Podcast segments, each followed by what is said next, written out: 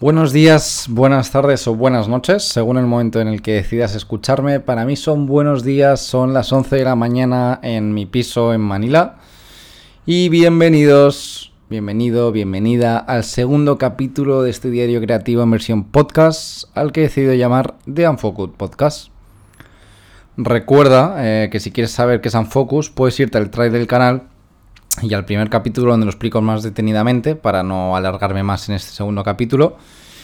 Si no tienes tiempo para hacerlo, pues directamente puedes ir siguiendo los distintos temas de los que vaya hablando en el podcast y escucharte los que resuenen más con tus intereses directamente. ¿De qué vamos a hablar hoy? Hoy quiero hablar de lo que implica mudarse a otro continente. Es un concepto amplio que creo que para tratarlo correctamente hay que desgranarlo en varias partes. Por un lado, yo creo que podemos desglosarlo desde el prisma, desde la parte anímica y por otro desde la parte de la estructura del plan y la adaptación, ¿no? Vamos a ir con la parte de la estructura del plan y luego tocaremos más en profundidad. Cuando hayamos entrado en calor en este podcast, iremos con la parte anímica. Así que si la parte anímica te genera mucha curiosidad, tendrás que esperar unos minutillos o pasar el podcast, lo cual no te recomiendo. Empezamos con la estructura del plan. Creo que estas son pautas que te pueden venir muy bien si eres de esas personas que está pensando en mudarse a otro continente. No mañana o pasado, pero sí en algún momento estás en esa primera fase de organización, ¿no? Yo creo que a la hora de mudarse a otro continente, lo primero que tienes que revisar es si con tu nacionalidad es posible hacerlo en el país de destino. Eh, para eso, además de múltiples blogs, que la verdad que te da una primera guía sobre ello, en mi caso, soy de España, lo mejor es ir directamente a la página del Ministerio de Asuntos Exteriores, que es, creo que recordar que es algo así como exteriores.gov.es. Y ahí te indica desde todo lo necesario para establecerte, en mi caso, en Filipinas, cómo trabajar en Filipinas, educación, sanidad, seguridad y mogollón de temas más. Bien es cierto que con el COVID quizás no es el mejor momento para hacer todo esto, ya que en muchos países no dan ni siquiera visado de turista. Pero bueno, es cuestión de paciencia y todo irá mejorando poco a poco, ¿no? En ese sentido. En mi caso tengo que decir que ha sido más sencillo ya que Katie ya vivía aquí eh, y teníamos eh, el piso solucionado y otros temas más. Pero con este proceso que os voy a contar ahora, paciencia. Google aquí va a ser, vamos, 100% tu gran aliado. Coge el ordenador, el iPad, el teléfono y descubre los 6 o 7 mejores portales de alquiler de pisos por las condiciones que necesitas en los filtros de búsqueda y dedícale unas cuantas horas. Verás que muchos de los pisos se repiten en las plataformas y al final acabarás con un listado de pisos que cumples tus condiciones de espacio, ubicación, estilo y sobre todo, y creo que más importante, el factor económico. Consejo de señor mayor y aunque suene muy obvio, no pagues ni cierres ningún contrato por internet sin ver el piso en persona. Te lo dice un fotógrafo Muchas fotos engañan, eh, luego quizás la luz en el piso no es la esperada o el barrio no te transmite buen feeling o es más pequeña de lo que parecían las fotos. En fin, el piso tienes que verlo. El punto que voy a hablar ahora es el, es el más importante. Y es, ¿cuál es tu plan? Sin un plan A, un plan B e incluso plan C, esto normalmente no va a salir adelante. En las películas suena muy bonito cuando el protagonista se muda a Nueva York sin trabajo y de repente consigue el trabajo de sus sueños. Y no digo que esto no pueda pasar, pero sí que tengas todos los detalles mirados para que eso pase. Cuanto más organizado tengas el grosso de tu plan, más fácil te resultará enfrentarte a la improvisación y a los factores que no te esperabas, que ya te lo digo yo que pasarán. En conclusión, si vas a arrancar tu propio negocio, trata un business plan para llevarlo a cabo, consigue los medios y trae contigo ahorros para sobrevivir en torno a unos 6 meses. Y si es posible, te recomendaría incluso un año. Eso sería lo más adecuado. Porque lo bueno es que si añades ahorros para sobrevivir un año y de repente descubres que vives lejos del centro o que para moverte por la ciudad lo mejor es una bici, una moto o incluso un coche, con esa parte extra de ahorros eh, podrás asumirlo. En cambio, si vas con los ahorros justos, pues no. Por otro lado, eh, no ahorres solo contando lo que te cuesta en tu ciudad vivir. Ten en cuenta que llegas a un país nuevo, tienes que viajar moverte mucho los fines de semana, hacer excursiones, comer en restaurantes y probar toda la comida posible. Así que hasta que generes ingresos, cuenta con esto también. No nos vamos a mudar a otro país y estar encerrados en casa. Tenemos que conocer el país, la cultura, la comida, la gente, los barrios, todo lo que podamos. En mi caso, aún más, porque tengo la excusa de querer documentarlo fotográficamente, ¿no? Em, si en cambio has pedido el traslado con tu empresa, eh, la situación será distinta y estarás más arropado por la empresa, pero no por ello va a dejar de ser un nuevo reto, aunque tendrás otras cosas un poquito más eh, fáciles, ¿no? En ese sentido. Pero en conclusión de todo esto, ten un plan trazado para que enfrentarte a cosas que no esperabas, e improvisar, sea lo más sencillo posible, porque la otra parte ya esté gestionada. Así como detalle, puedo decir que en mi caso, em, para que no lo sepa, yo disparo en analógico. Me ha sorprendido mucho lo caro que están los carretes de película aquí. Eh, a veces hasta 25 euros más caro por los mismos 5 rollos de, em, de, la firma que yo compro, que es, es, Kodak. Hace un carrete con un ISO 400, se llama Portra 400, ese tipo de carrete y te cuesta hasta 25 euros más caro aquí. Todo esto en, mis primeras búsquedas por, internet, ¿no? Así que bueno, sigo la búsqueda y digo, vale, voy a coger la opción lógica o digamos más sencilla a la que estamos muchas veces acostumbrados, que es Amazon. Amazon Filipinas funciona a través de Amazon USA. Em, todo lo envían o prácticamente todo lo envían desde, desde Estados Unidos. Em, porque si, si, no estoy equivocado, aquí no hay, no hay almacenes de, Amazon, así que funciona directamente a través de, envíos. Aquí no hay almacén de logística.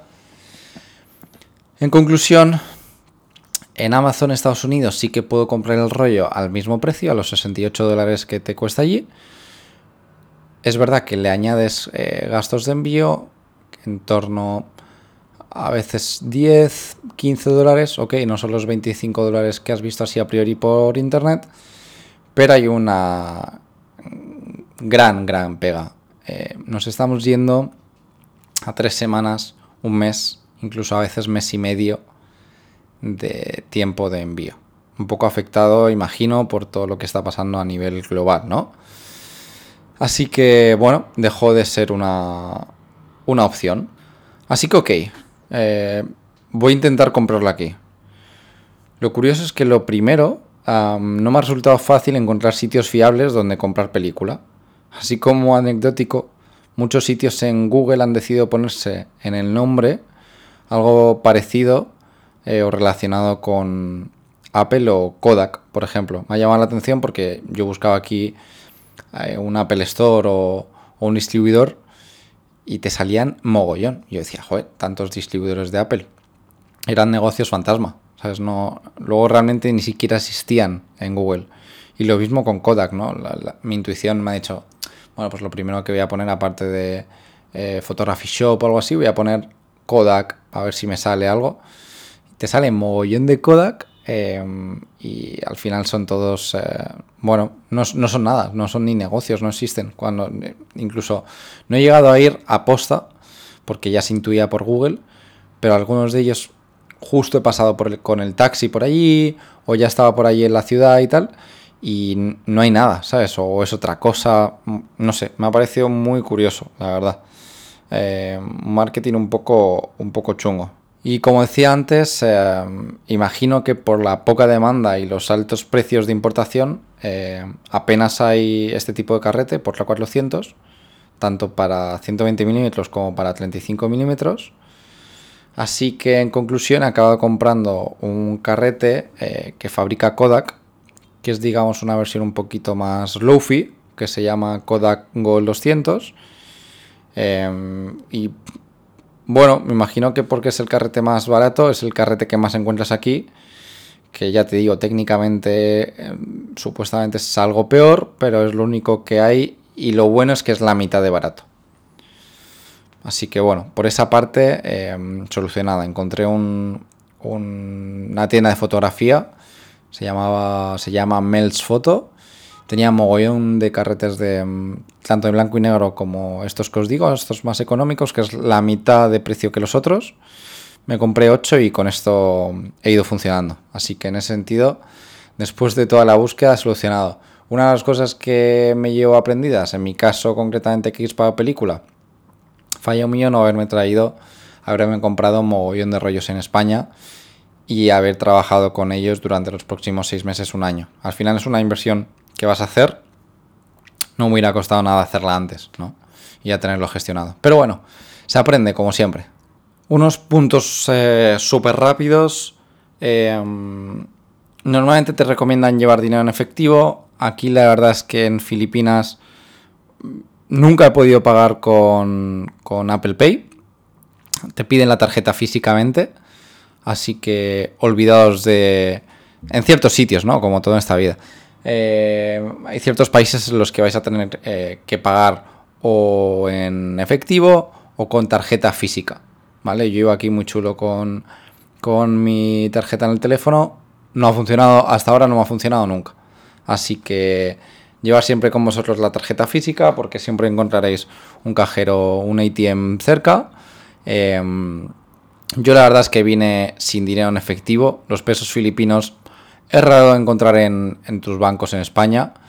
Y aunque probablemente lo podría haber encontrado en, cualquier otra, otro lugar de estos de, de conversión, bueno, dije, creo que no me va a hacer falta, ¿sabes? Al final llevo tarjeta y tal. Y no me hizo falta hasta, bueno, un día que dije por si acaso voy a llevar y tal. Casi siempre me estoy apañando con, con tarjeta, pero es verdad que, por ejemplo, cuando fuimos a, a Boracay, el que te lleva las maletas, que te la lleva sí o sí, precisamente porque es como su, business, em, luego te pide algo, así que para ese tipo de, de ocasiones tienes que llevar efectivo. O si te pasa algo eh, que justo el establecimiento no acepta tarjeta o falla o lo que sea. Bueno, es siempre recomendable en, ciertos países tener efectivo. Yo soy muy pro tarjetas, pero bueno, lo tenemos en cuenta.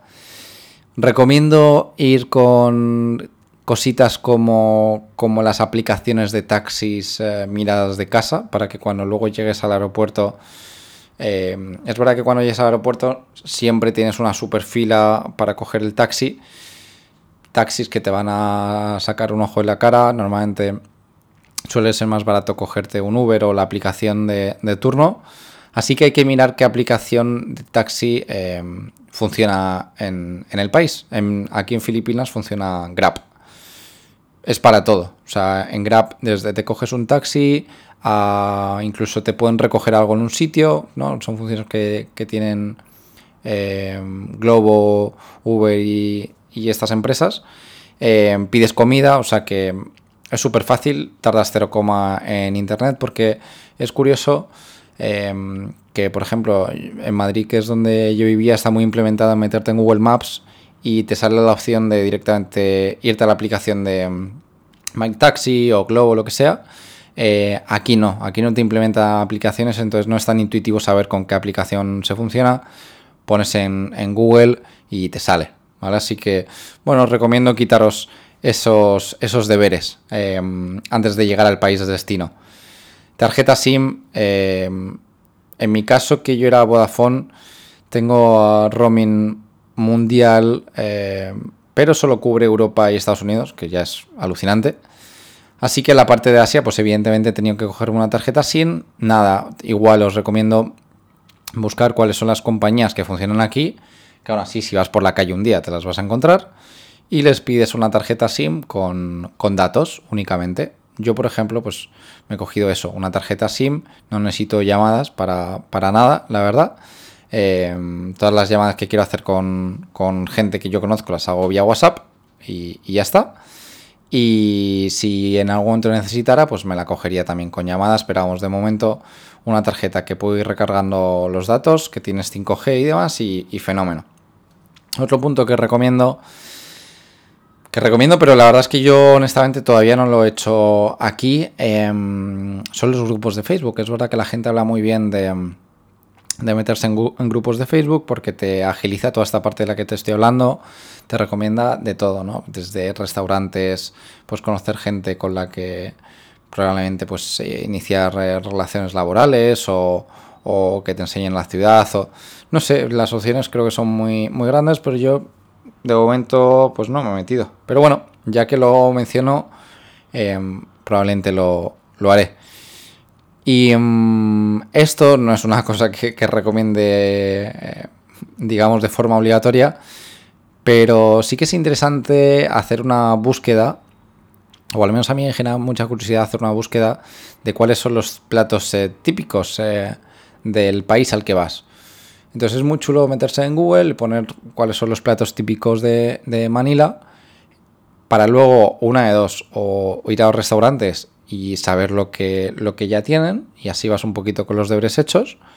Em, o es que es la parte en la que yo estoy más metido ahora, que es de Asia me quiere llevar varias cosas, ¿no? Pero una de ellas es la cocina. Quiero en mi cocina ya no solo meter la parte mediterránea que me toca por, por España, aunque bien es cierto que eh, en España no cocinaba demasiado, más que las cosas básicas, y ahora cada día cocino, entonces yo soy una persona muy perfeccionista, el cocinar está implicando el, el generar más curiosidad, el, el, decir quiero impresionar a Kate, quiero impresionarme a mí mismo, quiero comer rico, quiero comer saludable y cada vez voy sabiendo más, cada vez eh, voy cocinando mejor, poquito a poco, evidentemente. Eh, entonces, para mí en ese sentido, eh, saber cuáles son los platos típicos de Asia en general, pero eso es un, una tarea muy grande que iré haciendo con el paso de los años. Pero de momento iniciando un poquito con, con ese feeling de cultura asiática, empezando por Filipinas, ¿no? ¿Qué se cocina aquí? ¿Cómo lo puedo hacer yo en casa? ¿Qué ingredientes necesito? Mirarme distintas recetas. Es muy chulo y creo que te mete mucho en, en la cultura del país. Si llegas aquí a Filipinas y te cocinas una pasta con tomate, pues bueno, pues está bien, ¿no? O unas lentejas está, está bien, tienes que hacerlo, pero si además puedes implementar en, en tu dieta comida de aquí, de alguna forma todavía, incluso estando en casa, sientes que estás eh, en otro país, ¿no? Y que te estás mimetizando un poquito con, con la cultura, la comida y, y, el ambiente, ¿no? En general. Así que muy chulo. Totalmente en ese sentido eh, recomendado. Y para acabar, únicamente dos puntos más. El primero eh, es una de las partes a las que yo de momento no me he enfrentado, pero una de las cosas muy importantes es el dinero y cómo funcionar con él. Por lo tanto, tienes normalmente eh, te crearás una cuenta de, banco en, en, el país en el que residas. Yo de momento estoy funcionando como turista de alguna forma. Eh, ya os avanzaré para quien le interese el cómo de fácil es eh, iniciarse una cuenta de banco en, en, otro país y demás, y cuál es el proceso. De momento no lo he hecho. Por experiencia de, de Katie os diré que aquí no es especialmente fácil, especialmente cuando mezclas eh, eh, distintas monedas, ¿no? Pero bueno, de eso hablaremos en, otro día. Simplemente quería, en otro podcast, perdón, simplemente quería mencionarlo como un tema que tienes que tener en cuenta, ¿no? Los bancos y el crearte una, una cuenta bancaria. Eh, por otro lado, transporte público. Otras de esas cosas que de momento eh, me estoy escapando de ella. Yo vivo en, en BGC, que es un, una parte de la ciudad en la que te mueves andando absolutamente para todo porque está todo muy cómodo, muy cerquita. Y cuando vamos a Makati, Intramuros, Chinatown, otras partes de la ciudad, nos vemos en taxi, que es verdad que la relación económica con, con Madrid es, muy barato.